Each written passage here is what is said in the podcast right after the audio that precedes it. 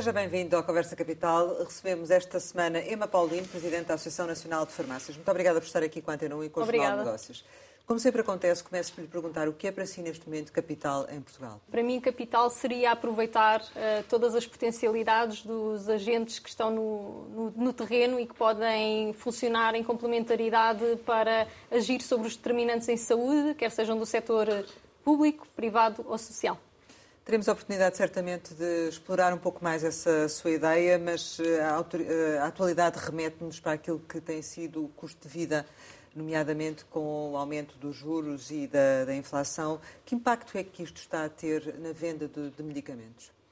Nós temos visto, na realidade, eh, uma manutenção em termos do, da, da, utilização de medicamentos e até algum aumento da mais relacionado com doenças crónicas e durante o período de inverno muito relacionado com uh, infecções respiratórias agudas, uh, de uma forma diferente e mais incidente este ano do que anos anteriores, porque durante os anos contexto, em que estivemos em contexto pandémico, as pessoas estiveram protegidas, estiveram confinadas, utilizavam máscaras e depois este inverno, que já foi uh, muito diferente do ponto de vista da adoção de, de medidas como distanciamento social, utilização de máscaras, etc., houve um pico, uh, efetivamente, de infecções respiratórias agudas, que inclusivamente até teve efeito ao nível da escassez de alguns medicamentos, uh, normalmente utilizados para os sintomas relacionados com as infecções respiratórias agudas.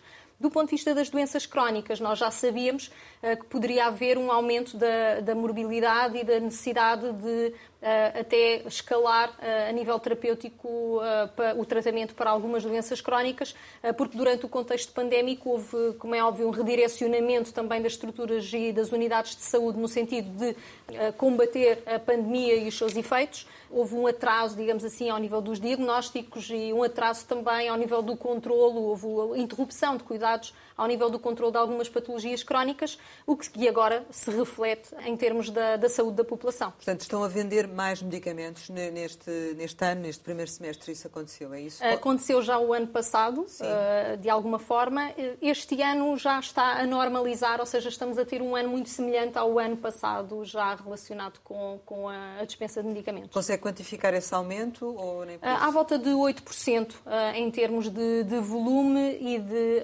valor também. Por comparação com 2021, é isso? É, exatamente. E as pessoas estão a conseguir comprar todos os medicamentos que precisam ou nem por isso? Porque recentemente houve um estudo da Universidade Nova que referia precisamente que 50% das famílias com rendimentos até 800 euros por mês que não conseguia comprar todos os medicamentos. Vocês têm essa noção também? Ah, na realidade, já há várias décadas que ah, as farmácias deparam com estas dificuldades de algumas famílias em adquirir alguns dos seus medicamentos e, por causa disso, foram até adotando algumas estratégias e fazendo parcerias no sentido de encontrar algumas respostas. Pessoas que tenham rendimento mínimo, neste momento, têm dificuldade não apenas para comprar medicamentos, mas também outros bens essenciais e até para poder pagar aquelas que são as suas despesas correntes, nomeadamente rendas das casas e tudo o que está relacionado com a sua família.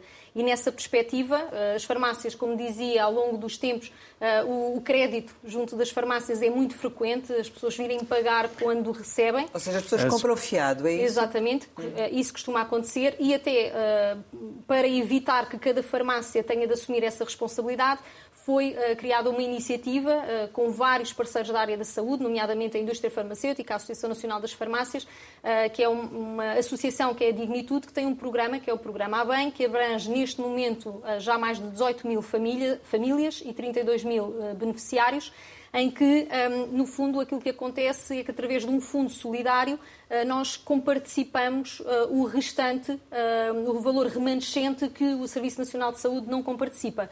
E as pessoas podem ter acesso aos seus medicamentos prescritos de forma gratuita nas farmácias. E o que é interessante uh, saber é que uh, à volta de 50% uh, destas famílias, destas pessoas, destes beneficiários, são pessoas em idade ativa. Portanto, não são idosos, pessoas, idosos já reformados. São efetivamente pessoas que necessitam até deste apoio para poder ter saúde suficiente para aumentar a sua produtividade e voltar à, à, à sua vida normal mas de facto ah, há necessidade, ah, por vezes, de adotar estas respostas. Em termos de valor, estamos a falar de que quanto é que é esse fundo, quanto é que apoiam, se tem esses dados, quanto é que apoia em média cada família. Nós sabemos que foram à volta de 2 milhões de medicamentos que já foram apoiados uh, nestas famílias. Desde o valor, o, o projeto está a funcionar desde outubro de 2016 em que começámos com 760 famílias uhum. e agora já conseguimos aumentar no, final de 2022, já tínhamos 16, 18 mil, peço desculpa, famílias e os 32 mil uh, beneficiários. O fundo vai variando ao longo do tempo e, e, a média por família é muito diferente porque a carga de doença também pode ser muito diferente e, portanto, os, os valores de comparticipação uh, são muito distintos de família para família. Estava há pouco a dizer que uns vão entrando, outros vão saindo. Uhum. No último ano, uh, tem tido mais entradas ou mais saídas? É, eu também gostaria de referir que esta também é uma parceria em que um dos parceiros muito importantes são os municípios. São os municípios uhum. também que identificam as pessoas e que, e que referenciam as pessoas para acesso a este fundo. E queria fazer essa, essa referência. Nós, neste momento, agora no último ano, temos estado relativamente estáveis uh, do ponto de vista do número de famílias que se abrange, até porque também temos um limite que tem a ver com a sustentabilidade do próprio fundo. Ou seja, uh, também não, há, ano, não, seria possível entrar mais neste momento? Exatamente. Ou seja, para prever que não há nenhuma interrupção do apoio que se pode dar às famílias que já estão integradas, uh, temos agora uma entrada regrada, digamos assim, de novas famílias para que seja possível garantir o, o tem ideia de quantos é que estão em espera? para entrar? Uh, não há pessoas em espera. O hum. que existe é, de, algum, de alguma forma, quando há uma parceria com o município, há um número de pessoas que se pretende abranger e, portanto, é, é esse número de pessoas que o próprio município deverá gerir e que seleciona quem são as pessoas que mais podem beneficiar e que, uh, a quem o apoio se deve dirigir. Independentemente deste apoio específico, uh, as farmácias estão na mesma a vender por conta ou por fiado, como se costuma Sim, dizer? Sim, continua a acontecer, exatamente, e muitas das vezes tem a ver com os ciclos de pagamento às próprias pessoas, o recebimento da, das pensões, que nem sempre está coordenado, digamos hum. assim, com as suas necessidades, e como há esta grande proximidade entre as farmácias e as pessoas, normalmente as pessoas acabam por ter a sua farmácia de, de família e o seu farmacêutico de família, e há uh, uma relação de confiança que se vai uh, construindo. Mas estava a dizer que hum, que tem estabilizado, que tem estabilizado Sim. essa dívida das famílias tem valores que, que, nos possa dar? Eh, não tenho valores, mas eh, são valores que, eh, que são médias de acordo com os tamanhos das farmácias, que podem ser desde farmácias muito pequenas, como aquelas que temos no interior do país, a farmácias muito grandes e, portanto, os valores têm intervalos também que dependem do, da, do tamanho da farmácia. Faria sentido uh, existirem medicamentos gratuitos ou mais medicamentos gratuitos ou não? Nós pensamos que deveria haver uma revisão do sistema de comparticipação dos medicamentos. Uh, o sistema de comparticipação dos medicamentos tem uma lei base, digamos assim, geral, uh, que faz uma diferenciação ao nível da pessoa uh, em função dos seus rendimentos. Portanto, temos um regime geral e temos um regime especial. e depois também faz uma diferenciação em relação ao medicamento em si, Portanto, as insulinas, por exemplo, como sabemos, são medicamentos gratuitos uh, para as pessoas, são considerados medicamentos essenciais à vida. Uh, e a comparticipação dos medicamentos também tem diferentes níveis consoante uh, a sua classificação em termos de essencial ou menos essencial. E depois há uma outra classificação dependente da doença. Portanto, eh, nós temos estas três dimensões e a verdade é que ao longo do tempo também se foram uh, identificando situações excepcionais e foram-se publicando ou portarias ou despachos que acrescentam ao regime uh, geral de, das comparticipações. E neste momento eu penso que fazia todo o sentido poder olhar-se de uma forma holística e global para o regime de comparticipação, ver se ainda é adequado, já tem alguns anos, se abrange todas as situações de vulnerabilidade, também aproveitar para rever do ponto de vista do arsenal terapêutico, porque entretanto é introduzida a inovação, se faz sentido continuar a comparticipar até alguns medicamentos e este trabalho de alguma forma é feito pelo Infarmed, mas penso que poderia haver aqui um, um trabalho mais uh, profundo sobre esta matéria, até porque Portugal continua a ser dos países da, da OCDE em que as pessoas pagam mais do seu bolso uh, para a saúde. Relativamente aos genéricos, uh, são uma alternativa mais barata, não é? em cinco anos, a informação que temos, o Estado pagou 30 milhões às farmácias para venderem genéricos ou seja, para compensar a margem de, de lucro perdida. Este valor representa quanto da despesa de, das farmácias? Dizer que, por exemplo, o ano passado não, as farmácias não receberam nada, apesar de, da manutenção da taxa dos medicamentos, da cota uhum. de medicamentos genéricos no, no mercado. Porquê? porque a, a, fórmula que está aplicada, um, no fundo, não, não contempla as poupanças uh, contínuas geradas pela dispensa de medicamentos genéricos, só as excepcionais ou, ou aquelas que aparecem já em cima da poupança existente.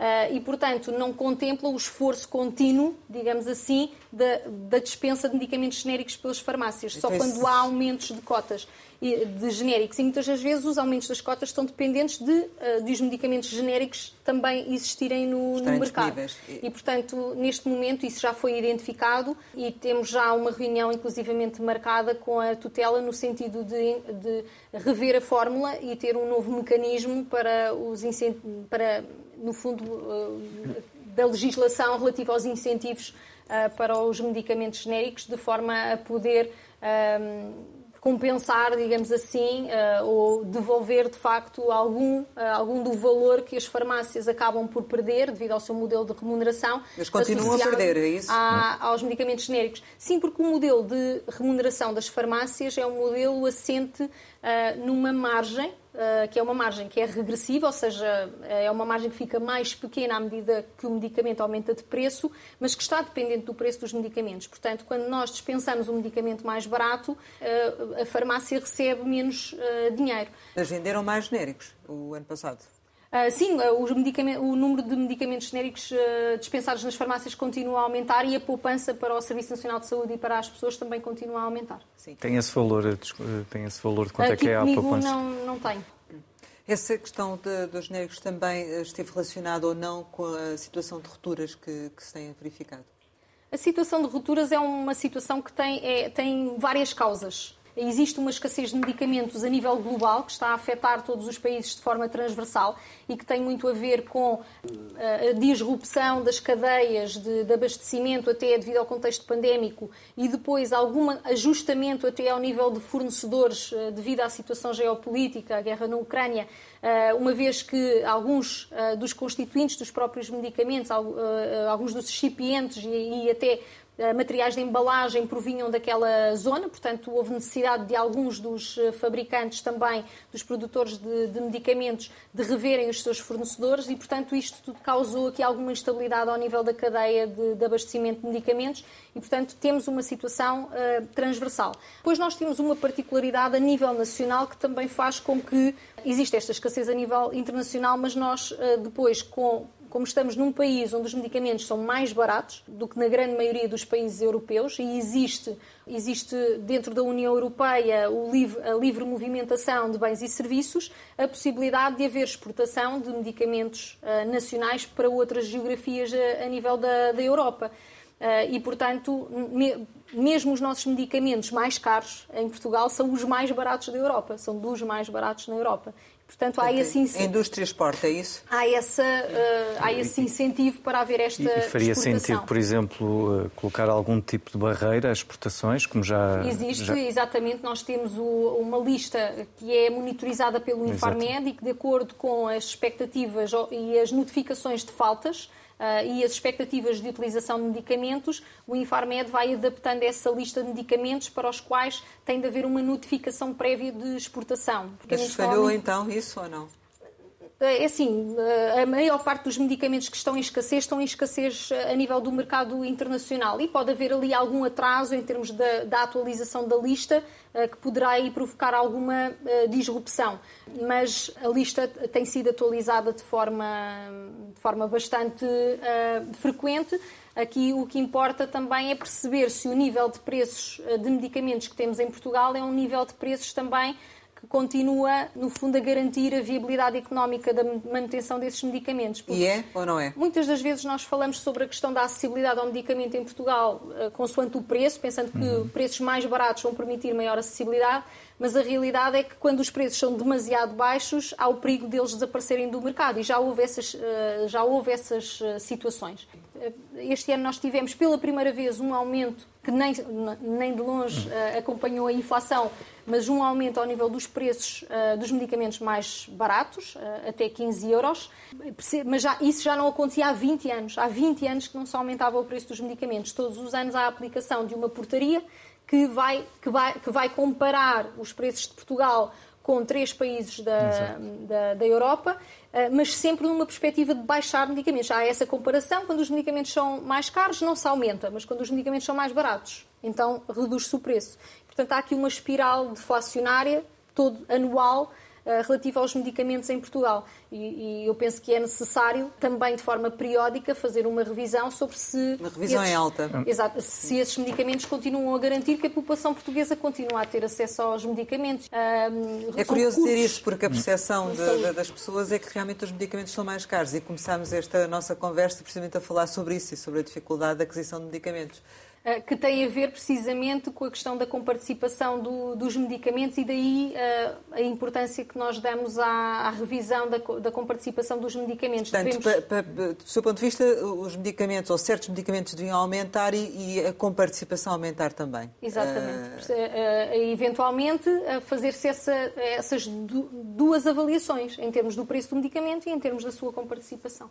Em relação às, às, às falhas de, de medicamentos, vocês têm alguma ideia ou algum estudo que diga quantos milhões de embalagens faltaram, por exemplo? Ah, é muito difícil fazer essa previsão porque ah, os únicos dados que as farmácias ah, acabam por recolher são os dados de medicamentos que pedem aos seus distribuidores farmacêuticos e que não recebem na sua encomenda diária. Portanto, neste momento não há uma contabilização fiável que nós possamos ter Uh, aquilo que vamos uh, comparando são médias e aquilo que eu posso dizer é que agora já este ano, em 2023, em abril já se verificou uma redução, uma tendência de redução dos medicamentos em falta na, nas farmácias, mas que mesmo assim um, está acima dos valores que se observaram em 2022. Portanto, nós continua não... a ser um problema. Continua a ser um problema e continua a ser um problema a nível mundial também a própria União Europeia está a olhar, a Comissão Europeia está a olhar para este assunto e, e é alvo também de, uh, de recomendações a nível da União Europeia para a melhoria dos sistemas de monitorização, dos sistemas de notificação, uh, introduzir mais alguma obrigatoriedade no sentido de se notificar atempadamente eventuais falhas para que rapidamente se possam adotar planos de mitigação de impacto porque aquilo que eu penso que nós temos que começar a, a, introduzir na, na, na, no nosso pensamento é que vai haver sempre escassez de medicamentos, ou pelo menos de alguns medicamentos. E aquilo que nós temos de fazer enquanto profissionais de saúde e, e, e entidades é, no fundo, um, um, ter planos uh, que sejam passíveis de ser ativados com bastante rapidez que envolvam os médicos, os farmacêuticos, no sentido de encontrar alternativas. E agora também está a ser construída uma, uma lista de medicamentos essenciais, uh, os quais vão ter também ali uma, uma outra atenção e uma outra monitorização por parte das autoridades. Mas em relação a quê? Em relação ao preço ou em relação à ruptura? Uh, em relação a ambos, nós temos uh, o Infarmed que monitoriza essa lista uh, de medicamentos essenciais e onde eventualmente deverá haver uma reserva estratégica nacional associada a esses medicamentos para, se houver problemas ao nível da disrupção das cadeias de abastecimento, nós termos a certeza que Portugal tem ali uma reserva à qual pode uh, recorrer, mas também a portaria também prevê a identificação de uma lista de medicamentos críticos que têm preço desajustado à realidade e que podem estar em risco de desaparecer do mercado se não houver uma atenção eh, em termos da, da Estamos a falar do que tipo de, de, valor. de medicamentos? Podemos estar a falar de vários eh, tipos de medicamentos. Eu vou dar um exemplo que é um medicamento que de vez em quando vai tendo alguma escassez e que nessas circunstâncias é um, é um medicamento que, que não tem alternativa, que é a varfarina, que é um medicamento anticoagulante utilizado para uh, prevenir uh, acidentes vasculares uh, cerebrais e que quando esse medicamento falta não tem uma alternativa direta e as alternativas a esse medicamento são alternativas terapêuticas com um preço completamente diferente. Portanto, eh, se de facto a questão do preço daquele medicamento é, é uma das razões para a sua escassez, e, isto terá de ser analisado pelo governo e a própria indústria farmacêutica, sem dúvida que compensará aumentar o preço daquele medicamento, porque as alternativas terapêuticas, quando aquele não existe, são muito mais caras. E, e portanto, temos sentido essa pressão.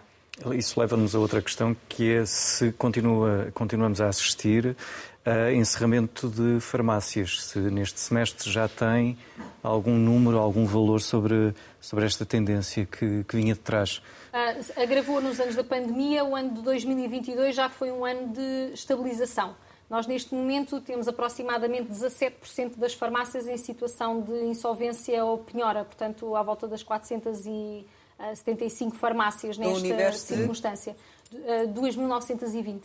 Um, e, temos, e tivemos durante o ano de 2023, tivemos durante o ano de 2022, peço desculpa, um, foram 60 farmácias uh, em situação de insolvência ou com planos com de recuperação de dívida. Exatamente. Hum.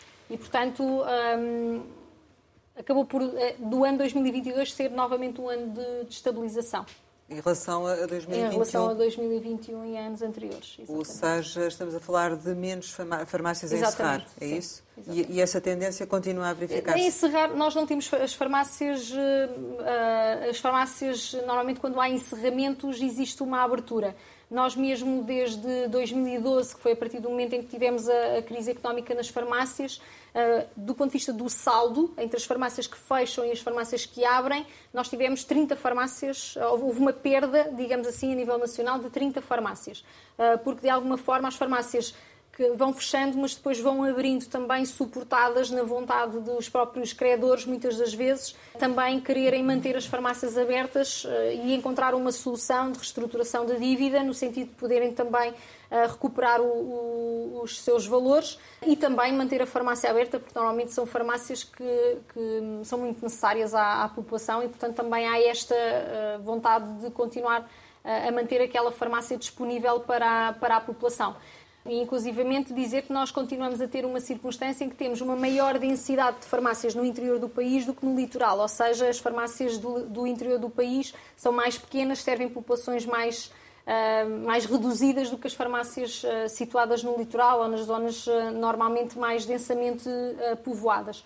Claro que essas farmácias que estão no, no interior do país também são aquelas que são mais afetadas e é inclusivamente onde existem mais casos de insolvências e, e penhoras e onde um, as farmácias têm mais dificuldades económicas e, e, normalmente são também essas farmácias que são mais relevantes do ponto de vista uh, da da, da saúde uh, da, daquelas populações. E do acesso à saúde e ao medicamento. Exatamente, porque são as únicas estruturas de saúde que muitas das vezes uh, continuam abertas naquelas, uh, naquelas localidades. Colocando agora uma questão sobre a Associação Nacional de Farmácias em concreto, e que foi uma questão levantada durante a fase de, de eleição da nova direção, uhum. sobre as próprias contas da, da associação e sobre um suposto buraco nas contas. Um, foi feita alguma auditoria sobre a dívida? Um, houve conclusões? A anterior direção falava, falou sobre isso? Houve ali alguma troca de acusações? Uhum. Que conclusões é que chegaram neste momento? Como é que está a associação em termos de dívida? Sim, aquilo que eu posso dizer é que houve de facto uma, uma auditoria no sentido de identificar quais é que foram, que procedimentos é que poderiam ser alvo de uh, melhoria para evitar uma circunstância como aquela que se passou, em que teve de facto de, de haver uma intervenção no sentido de fazermos uma reestruturação bancária da dívida que uh, nos possibilitasse continuar a corresponder às, às nossas responsabilidades perante a banca. Foi isso que efetivamente aconteceu. Passado poucos meses de termos tomado posse, ah, foi assinado esse acordo com a banca, que já vinha a ser inclusivamente discutido já há mais tempo pela direção ah, anterior e neste momento estamos a cumprir com esse acordo com a, com a banca. E inclusivamente durante o ano 2022 já aceleramos a amortização uhum. da dívida, acima daquilo que estava previsto no acordo uh, com a banca, e no ano de 2023 também temos essa, esse objetivo de acelerar também a dívida. Para isso, aquilo que fizemos, no fundo, foi uh, uma reestruturação com, uma, com uma, um grande foco na contenção de custos, mantendo uh, os serviços essenciais à, às farmácias e mantendo o nível da, da, proposta de valor que a Associação uhum. Nacional das Farmácias tem para entregar uh, às próprias eh, farmácias. Identificámos algumas, alguns projetos uh, que um, ehm, determinámos que não eram estratégicos e, do ponto de vista económico, não eram viáveis e, portanto, acabámos por uh, alienar uh, algumas participações e, portanto, neste momento uh, estamos numa situação completamente estável, com muita tranquilidade a cumprir com as nossas responsabilidades e, e com aquilo que já efetuámos a nível interno de reestruturação, estamos em condições de cumprir com as nossas responsabilidades. Então partiram de que valor de dívida e neste momento onde é que estão? Uh, o valor da dívida que foi reestruturado foi de 90 milhões de euros, portanto, uhum. no final de 2021. Portanto, neste momento, nós estamos com um pouco menos do que isso, uh, à volta dos 3 milhões de euros, e durante o ano 2022 temos a expectativa de chegar aos 10 milhões de euros e uh, podermos depois cumprir com, com o plano a longo prazo. 10 milhões em 2023. Em 2023, precisamente. Regressando aqui à questão de, do papel eh, das farmácias em, termos eh, no território, no, no país, uh, vocês viram alargado o leque de serviços que podem prestar, tanto ao nível dos serviços de farmacêuticos como da promoção da saúde e do bem-estar. Deviam estes serviços ainda ser mais alargados e, para, em concreto, para, para o que e devia o Estado ou não também comparticipar de certa forma aquilo que estão a fazer? Ah, sim, sem dúvida. Porque é que é importante nós evoluirmos no sentido de, uh, de ter serviços nas farmácias uh, que sejam contratualizados com o Serviço Nacional de Saúde. Por um lado, porque a população beneficia destes serviços, nomeadamente a questão da vacinação, que tem vindo a ser bastante falada e nós, ao longo dos últimos anos e desde 2008, que as farmácias em Portugal participam nas campanhas de, de vacinação e apesar, por exemplo, de que já há uns anos a esta parte, há uma população que tem acesso a, a, vacinas gratuitas nos centros de saúde. Há parte dessa população que continua a preferir ir à sua farmácia, pagar pela parte não participada na farmácia. Eh, eh, no, no, nas farmácias, não. Por exemplo, a vacina da gripe nas farmácias, o Estado aí não compartilha? Não. Este ano, estamos neste momento em conversas com o Ministério da Saúde. O objetivo é termos, então, pela primeira vez o, ah, a campanha de vacinação contra a gripe e também a vacinação contra a Covid nas farmácias de forma contratualizada com o Serviço Nacional de Saúde, portanto, com um pagamento por esse serviço por parte do Serviço Nacional de Saúde às farmácias. Mas é o único que está em cima da mesa, tudo o resto não é comparticipado, é isso? Neste momento é esse serviço. Já tivemos o, o Serviço de Testes Rápidos de Antigênio, uh, que teve uh, em, em, funcionamento durante o ano de 2020 e 2021, que entretanto uh, cessou. Uh, e ainda temos também o programa Troca de Seringas, que é um programa que também é remunerado às farmácias e que, nesse caso, vem uh, do, do, orçamento do CICAD, que é o. Mas as farmácias poderiam, poderiam um, fornecer ou mais serviços à população? Sem dúvida. As farmácias estão presentes na, em muitas fases da jornada de saúde das pessoas. Quando falamos da jornada de saúde, estamos a falar de serviços que a farmácia pode prestar ao nível da promoção da saúde e prevenção da doença, onde a vacinação também se insere, mas, uh, por exemplo, promoção do diagnóstico precoce, a, aplicação de testes rápidos nas farmácias, como fizemos uh, no, no, caso da Covid. A, a, pandemia foi um As exemplo. As farmácias uh, participam forma. na testagem de HIV, hepatite A e hepatite B. Não são comparticipadas e, portanto, as pessoas uh, dirigem-se às farmácias, podem fazer estes testes, mas têm de fazer uh, o seu pagamento diretamente na farmácia. Agora, já há alguns municípios com quem temos vindo a falar, os próprios municípios pretendem contratualizar com as farmácias desse município, por exemplo, para esse serviço. Nós já estamos numa fase muito avançada dessa negociação, por exemplo, com o município de, um, de Oeiras.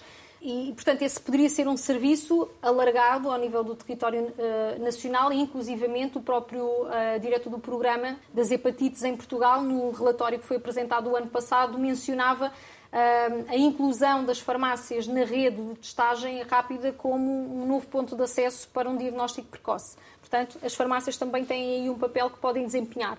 Também, há pouco falava das farmácias como porta de entrada no sistema de saúde uh, dizer que, no, ainda agora, no Reino Unido, onde se observa uma grande pressão sobre os cuidados primários, uh, o governo decidiu uh, alocar um pacote uhum. de, 700 milhões de 700 milhões de, de libras para poder pagar um serviço uh, dentro de, uma, de, um, de, um, lema que o Reino Unido uh, tem, que eu acho que é muito feliz, que é o Pharmacy First, ou seja, à farmácia primeiro, no sentido de indicar às pessoas que antes de se dirigirem aos cuidados de saúde primários ou mesmo ao hospital, para se dirigirem a uma farmácia para poderem ter uma avaliação prévia Seria uma espécie de complemento à linha de saúde 24? Exatamente. Hum. Em Portugal, de facto, nós temos a linha de saúde SNS 24 e poderíamos aplicar os mesmos protocolos que temos na linha SNS 24, poderíamos aplicar nas farmácias, porque na realidade essa triagem já acontece. As farmácias fazem uma avaliação prévia, as pessoas vão muitas vezes às farmácias. Não é oficializada. Hum. Não é oficializada e, enquanto que a linha SNS 24 já tem a possibilidade de fazer um reencaminhamento para uma urgência hospitalar com a informação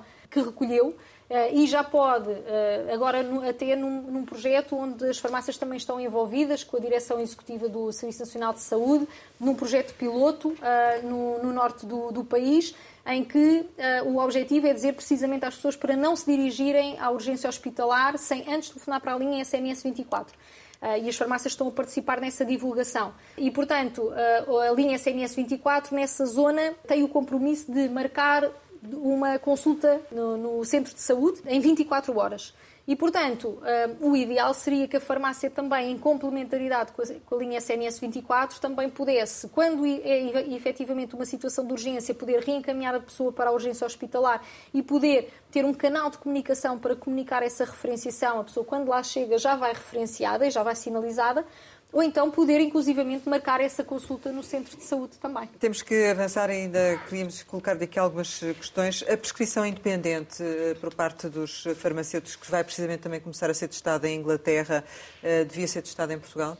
Eh, nós consideramos que uh, temos caminho para fazer em Portugal relativamente à questão da renovação da terapêutica crónica, quando o médico sinalizou que aquela prescrição é crónica e, portanto, que a pessoa deverá. Uh, ter acesso àquela terapêutica de uma forma contínua até à próxima consulta médica e uh, temos uma, uma lista de medicamentos que, são, Mas isso que é já a lista foi provado, de... isso, isso já foi sim. Isso já sim, está, já está uh, em implementação, digamos assim. Ainda não está a acontecer, mas uh, em, a breve trecho estará em implementação. Não sabe quando Temos também, agora? muito provavelmente, no verão. Este verão já teremos esse sistema a funcionar. Temos também uh, uma terceira lista de medicamentos, que são medicamentos não sujeitos a receita médica, dispensa exclusiva em farmácia, que são medicamentos de indicação farmacêutica. Ou seja, em que o farmacêutico, através da aplicação de um protocolo de intervenção, pode, perante um diagnóstico prévio ou perante uh, determinada sintomatologia, fazer a indicação desse medicamento. Aquilo que nós acreditamos é que, eventualmente, poderia ser possível identificar mais situações onde o farmacêutico pudesse uh, fazer uma indicação também de um, de um medicamento sem necessidade de referenciação ao médico. Uh, mas gostaríamos que esse trabalho fosse feito em parceria com os médicos, numa perspectiva de podermos identificar que situações é que, uh, é que possam ser úteis, porque aqui o nosso objetivo é complementar o trabalho do, do, do médico prescritor e é aqui, aí que nós queremos trabalhar. Disse-nos que a renovação automática da, da, medicação para doentes crónicos que poderia estar uh, a funcionar no verão. Relativamente à dispensa de, de medicamentos, nomeadamente contra o cancro, que também vai ser possível, já está a acontecer? Uh, ainda não. Ainda não. Mas também uh, estamos a trabalhar com o Ministério da Saúde no sentido de implementar já este ano, certamente. A nossa intenção seria ainda no, no terceiro trimestre.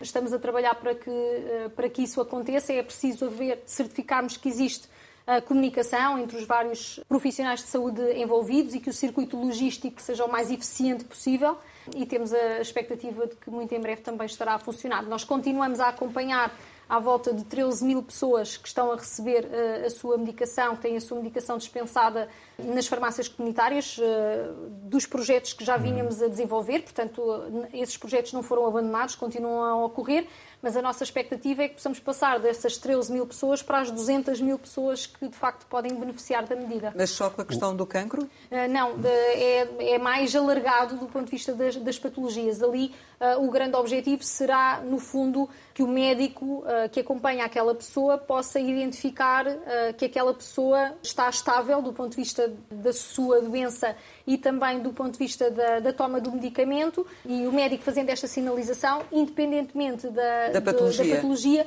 que a pessoa possa ter essa dispensa feita em proximidade. Aliás, os projetos piloto que nós estamos a desenvolver já são em várias áreas. Temos desde HIV, cancro da próstata, cancro da mama, portanto, esclerose múltipla, portanto, temos Mas várias... isso vai ser tudo possível dentro de, de, de, três meses ou de... Vai ser algo que vai abranger um número crescente gradual. de pessoas. Eu, eu uh, imagino que seja gradual, até porque terá de haver uma referenciação do médico, ou seja, uma identificação de que aquela pessoa é elegível para poder eh, passar a ter a sua dispensa em proximidade. Portanto, eu quando digo no terceiro trimestre, é, no fundo, estar a receber eh, as primeiras pessoas já no âmbito desta nova... E será do universo de todo o país? Sim, exatamente. É um projeto transversal, portanto, não há já simetrias uh, no acesso a, às pessoas, a todos os portugueses. Quanto é que as farmácias vão ganhar com esta alteração? Uh, esse é o aspecto que estamos a guardar para o último nas nossas conversas com o Ministério da Saúde, portanto ainda não está, ainda não está completamente definido. Mas qual era a vossa pretensão? O que é que acham que seria justo?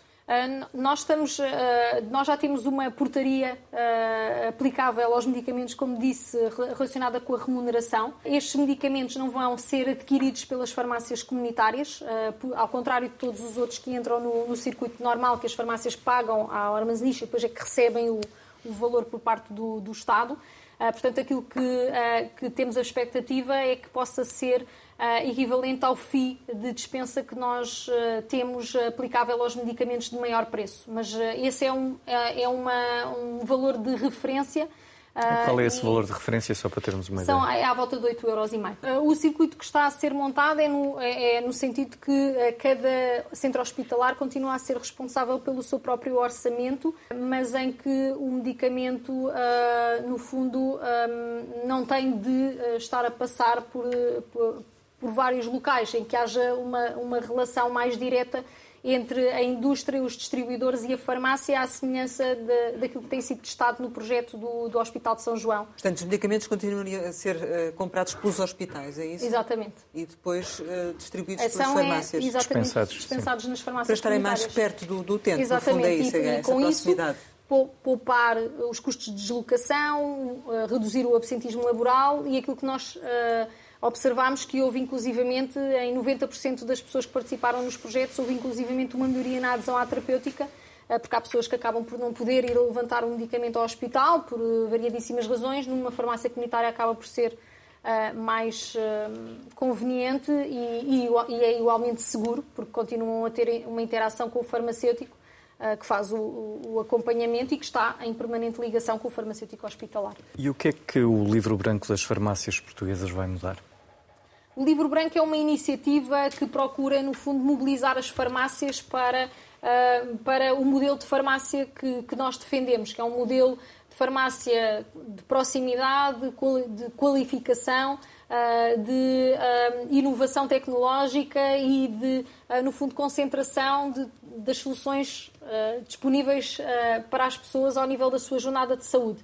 E aqui o objetivo era envolver as próprias farmácias nessa discussão, o que é que isso uhum. significa, uhum. em, que, como é que, o que é, em que é que têm de investir do ponto de vista das infraestruturas, dos equipamentos, dos profissionais que contratam, um, envolvê-las nessa discussão para que depois o caminho seja co-construído e que não seja uh, um caminho que vem de uma organização de cima para baixo, que normalmente isso acaba por não, não eh, não ter efeitos porque não há uma mobilização efetiva das pessoas que estão no terreno. E, portanto, o livro branco é, acima de tudo, uma iniciativa de mobilização das farmácias. O que é que não pode acontecer no, nos estatutos da Ordem dos Farmacêuticos?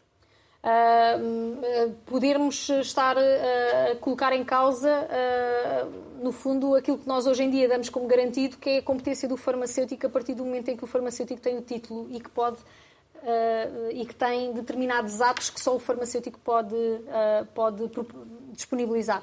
E, portanto, no, no nosso entender, a autorregulação por parte do, dos profissionais possibilita que pessoas que saibam exatamente quais é que são as exigências e quais é que são as necessidades possam, no fundo, exigi-las aos seus pares. Um, e esperamos que, que essa um, circunstância se continue a, a manter e que possamos garantir na mesma a segurança. Eu costumo uh, utilizar muito esta, esta uh, imagem que não gostaria de começar a entrar num edifício preocupada sobre se a pessoa que desenhou o edifício era efetivamente um arquiteto, reconhecido pelos pares e que eu seria incapaz de olhar para um desenho e dizer que aquele desenho é seguro. Se calhar seria capaz de dizer se me agrada ou não me agrada do ponto de vista estético, mas não seria capaz de dizer se, se do ponto de vista da, da arquitetura garantia um, um, local seguro. Uh, e a mesma coisa em relação ao engenheiro que acompanhou uh, as obras de, daquele edifício. e, portanto, a mesma coisa quando uma pessoa entra num bloco operatório ou quando entra numa farmácia, eu penso que a pessoa tem de estar segura de que aquele profissional de facto tem as competências necessárias e que foi avaliado por pessoas que têm a capacidade de perceber se aquela pessoa de facto tem as competências necessárias. São quantos os farmacêuticos em Portugal? Uh, nas farmácias nós temos 12 mil. Uh, de uma forma global, englobando também os farmacêuticos que trabalham noutras áreas de atividade, eu diria que há volta de 18 mil farmacêuticos. Há falta de farmacêuticos ou, ou há excesso? Não, neste momento há uma enorme procura de farmacêuticos, até porque também temos exportação, digamos assim, de farmacêuticos para outros locais, uh, para outros países da União Europeia que têm falta de farmacêuticos e os nossos farmacêuticos têm uma formação uh, excelente, depois há uh, reconhecimento mútuo do, do, de, dos diplomas e, portanto, há essa facilidade. Portanto, temos muita procura também de outros países uh, em relação aos farmacêuticos. Temos conseguido captar farmacêuticos, como eu dizia, nós temos 3,9 farmacêuticos em média nas farmácias em Portugal, que é um valor muito acima da média da, da OCDE. Portanto, temos conseguido captar farmacêuticos para as farmácias, mas para o modelo de farmácia que nós queremos, o modelo que de facto, otimiza o, o investimento uh, que o Serviço Nacional de Saúde e as pessoas fazem em medicamentos, transformando em resultados em saúde, precisamos de profissionais qualificados que possam ajudar na adesão à terapêutica, no controle das patologias e a perceber o que é que é necessário adicionar ao medicamento para ter o um máximo controle do, da, da, da, patologia. E, é, portanto, queremos continuar a ter essa capacidade de investir. Só uma última questão, porque há pouco ficou no ar, eh, em relação aos medicamentos de venda livre. Uhum. Eh, a DECO eh, divulgou agora recentemente um estudo que eles fizeram no, no, em vários pontos do país, em que dizem que os medicamentos de venda livre são mais baratos nas parafarmácias do que nas farmácias. Em alguns casos, chega a ter um preço 14% mais barato. Isto deve-se a quê? Nós não conhecemos exatamente a metodologia que foi aplicada nem a dimensão da amostra, que também pode condicionar os resultados. De qualquer maneira, eh, nós achamos que uma coisa não é comparável, porque de facto o serviço que uma pessoa tem no momento da dispensa de um medicamento numa farmácia não é comparável a um supermercado.